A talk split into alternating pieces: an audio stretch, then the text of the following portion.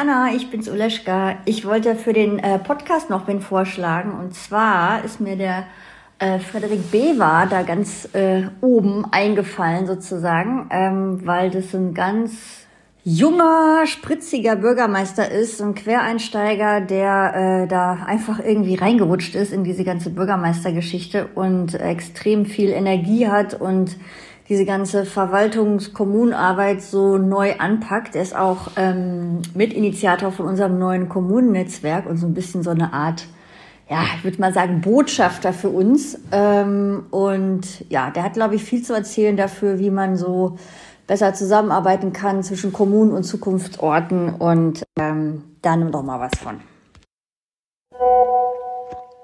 Hallo Uleschka. Danke, super Vorschlag. Nehmen wir, würde ich sagen.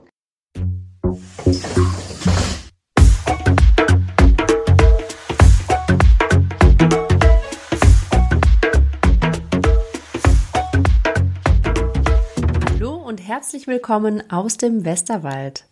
Ich darf heute schon wieder ein erstes Mal anmoderieren, nämlich unseren ersten Snackpot des Podcasts Zukunftsorte, den der Anselm, unser Technik-Host, die kleine Sendung mit der schnellen Inspiration genannt hat.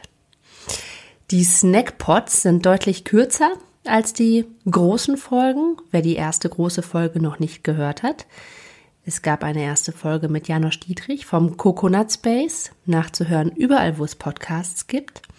Und jetzt zwischen diesen großen Folgen werden wir Snackpots für euch einstreuen, die deutlich kürzer sind als die großen Folgen und eben zweitverwertet. Was heißt das? Zweitverwertet heißt, dass alle Snackpot-Talks, die wir für euch raussuchen, bereits in anderen Kontexten stattgefunden haben. Meistens auf digitalen Veranstaltungen, manchmal auch auf ähm, Präsenzveranstaltungen.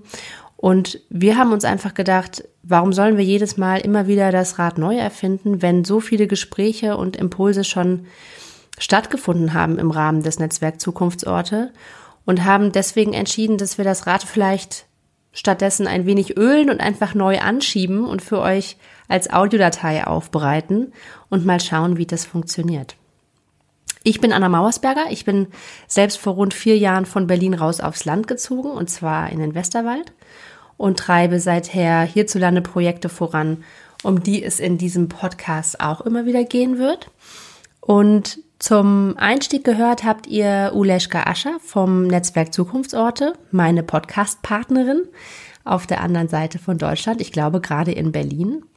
Und sie hat vorgeschlagen den Frederik Bever, das finde ich einen hervorragenden Vorschlag und finde es auch, ähm, ja, wieder gar kein Zufall natürlich, einfach spannend, dass das just die Veranstaltung ist, auf der ich das Netzwerk Zukunftsorte auch kennengelernt habe. Es ist eine Veranstaltung gewesen im Januar 2023 in Präsenz. Und damit ihr euch so ein bisschen das Setting vorstellen könnt, ähm, Frederik Bever hat auf einer Bühne gestanden und dort eine Präsentation gehalten, die auch im Hintergrund zu sehen ist. Die werdet ihr natürlich jetzt nicht sehen können. Ähm, ich verlinke das Ganze in den Show Notes und gleichzeitig wäre unser Rat an euch im Zweifel, wenn es irgendwie mit den Bildern nicht passt, einfach die Augen zumachen und die eigene Fantasie anschmeißen, dann geht das ganz gut. Frederik Bever zeigt vor allem Bilder aus Angermünde, wo er Bürgermeister ist. Und ähm, ich glaube, es ist natürlich schwer zu sagen, weil ich habe die Präsentation ja gesehen und ich kann das jetzt ja auch nicht mehr ungeschehen machen. Mir scheint, dass die Bilder gar nicht so wichtig sind und dass es möglich ist, sich vorzustellen, wie es dort aussieht, wenn man ihm lauscht. Ich hoffe, das stimmt. Falls es für euch ganz anders ist, schreibt uns gerne. Noch sind wir ja hier in der Ausprobierphase und können alles wieder ändern. Das finde ich ganz herrlich an diesem Podcast. Und jetzt ohne weitere Verzögerungen rüber zu Frederik Beber, bitte. Erstmal ein ganz herzliches Willkommen von mir auch und einen guten Morgen nach Berlin. Da habe ich immerhin 20 Jahre gelebt, studiert, bin jetzt aber nach Brandenburg rausgezogen, vor circa sieben Jahren dort Bürgermeister geworden. Berlin finde ich super, da finde ich es gerade ein bisschen schöner. Äh, deswegen engagiere ich mich da. Aber damit ich ganz kurz weiß, mit wem ich hier zu tun habe, wer von Ihnen wohnt in einer Stadt? Ganz kurz mal die Hände hoch. Und wer von Ihnen wohnt in einem Dorf? Oh, da sind wir ja fast paritätisch. Wunder. Also, wer gibt es auch noch auf dem Acker direkt, ja? also noch kleiner. Wer war von Ihnen noch nicht in Angermünde? Warum? Vielleicht ändert sich das heute. Ähm, denn auch in Angermünde findet Zukunft statt und Angermünde ist der pure ländliche Raum. Und damit Sie ungefähr verstehen, mit wem Sie es jetzt hier zu tun haben, ein Bürgermeister einer Ackerbürgerstadt, sagen wir auch. Das bedeutet eine Kernstadt mit ungefähr äh, 7000 Einwohnern und 23 Dörfer. Das Ganze auf 326 Quadratkilometern verteilt. Und bevor ich Ihnen mal ein paar Impressionen bringe, wie hart es ist, auf dem Land zu leben, habe ich ein Zitat mitgebracht, was mich schon die ganze Amtszeit begleitet von Gerald Hüther, einem Hirnforscher.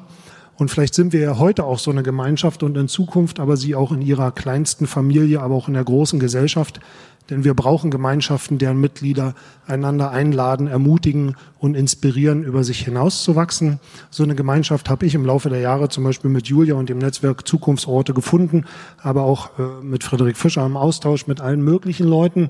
Ähm, ich glaube, ein ganz, ganz wichtiger Spruch, wenn man den mal wirklich mit Leben füllt, stellen Sie sich mal vor, wie schön das wäre. Da kommt richtig Vorfreude auf.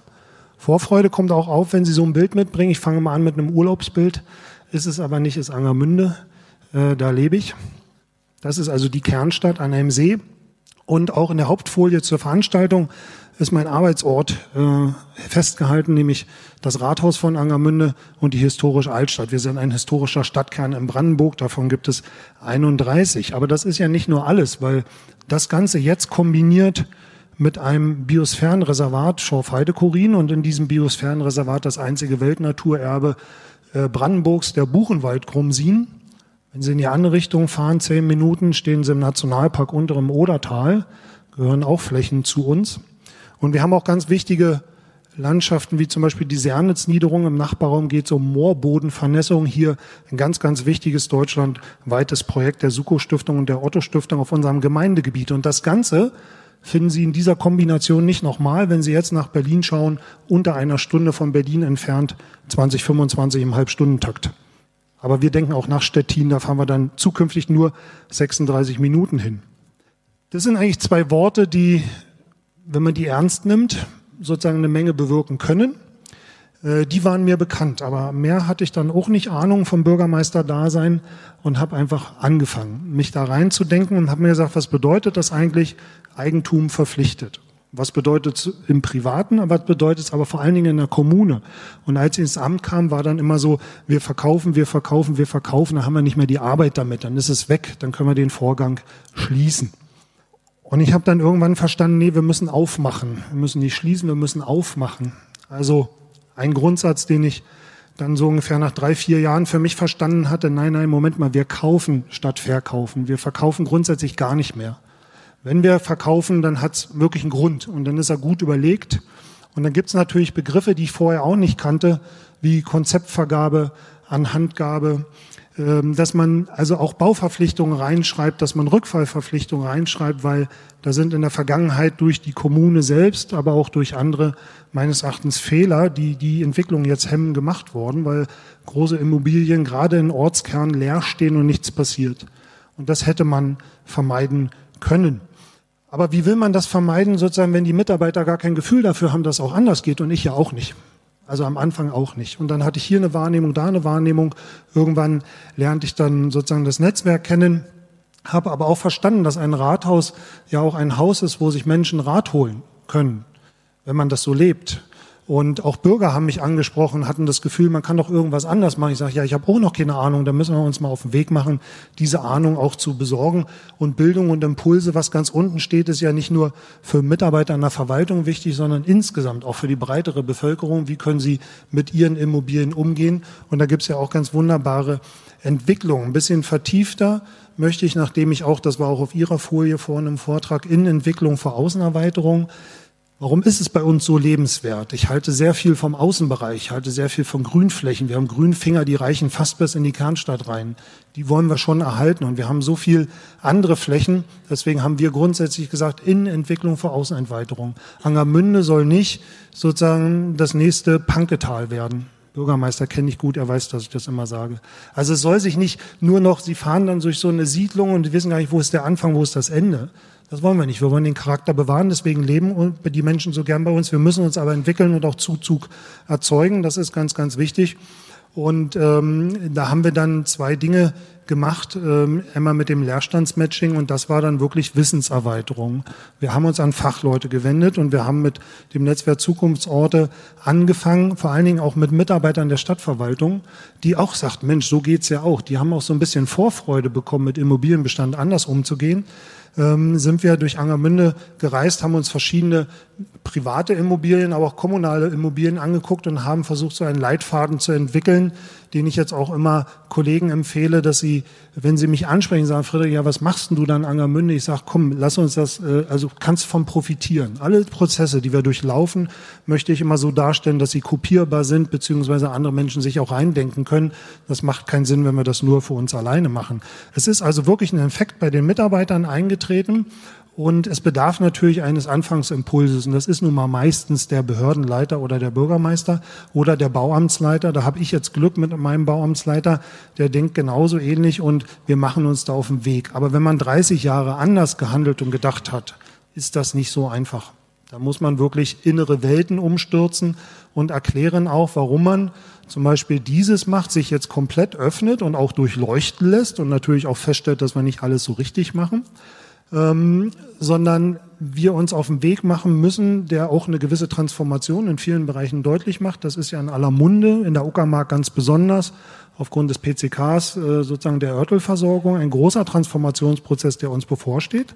Und wir haben aber damals schon auch klein angefangen. Und das war, bevor ich das Netzwerk Zukunftsorte kannte, weil ich hatte eine leere Stadtvilla. Und da sollte betreute Pflege, Wohnen, alles. Ich hätte das verkaufen können an so einen äh, Gesundheitskonzern, alles schon auf dem Tisch.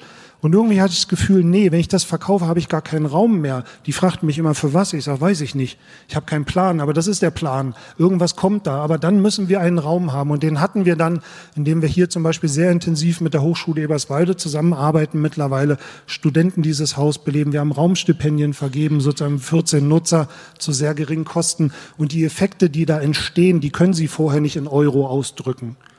Das ist nicht, das ist pure Stadtgesellschaft. Und Stadtgesellschaft braucht Begegnungsraum und dann kann es auch losgehen. Und deswegen ist das eine wunderbare Investition, wo ich Ihnen sagen kann, ich habe keinen Euro verdient. Aber ich habe eine Menge gewonnen. Und eine Menge können wir gewinnen, wenn wir miteinander sprechen, wie Gerald Hüther das auch gesagt hat, wie wir, wenn wir uns gegenseitig inspirieren. Und Jetzt habe ich natürlich angefangen, ja, es kann ja nicht immer nur an mir hängen oder an einem Mitarbeiter. Und was machen denn andere Kommunen, bei denen es nicht so ist und die noch viel schwierige Personalsituationen haben als wir? Es muss sich ja jemand damit beschäftigen. Es muss ja jemand einsteigen in das Thema, es muss jemand vermitteln.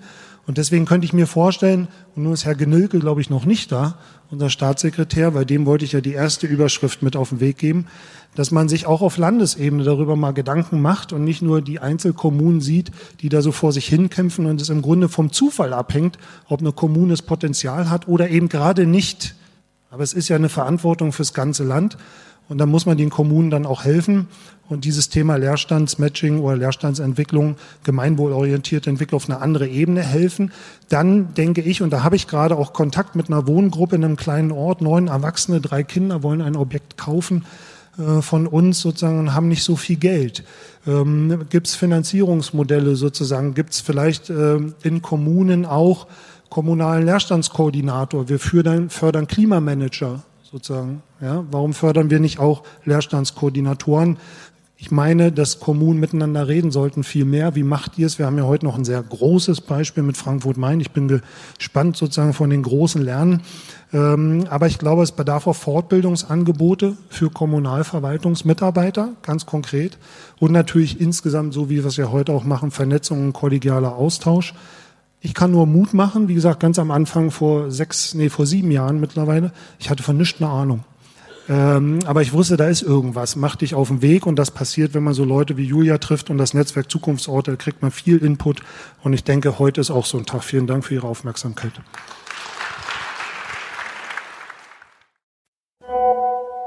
Hey, Uleschka. Ach Mensch, schön, oder? Ich finde, Frederik Bever kann man immer wieder lauschen. Und fühle mich daran erinnert, wie als ich gestartet bin mit dem Wirdorf hier im Westerwald und angefangen habe, mir an unterschiedlichen Immobilienprojekten in unserer Region so die Zähne auszubeißen.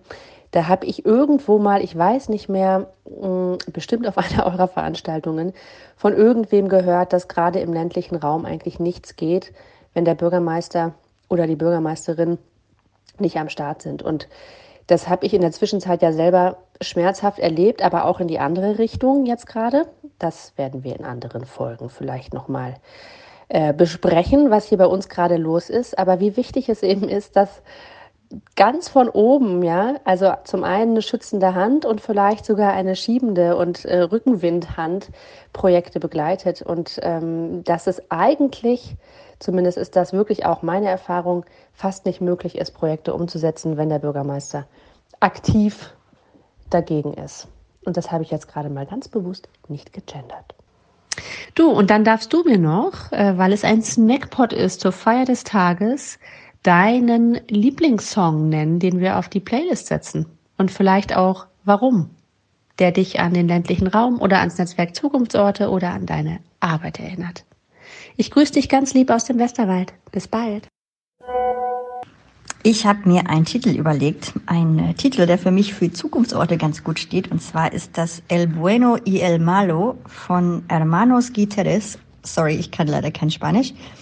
Aber ähm, das passt aus verschiedenen Gründen für mich, weil erstens ist es so wilde Westernmusik und ähm, ich bin zwar eher so wilder Osten in meinem Fall, aber ähm, dieses, dieses Gefühl von äh, irgendwie so ein bisschen wild auf dem Land sein, das passt da für mich ganz gut.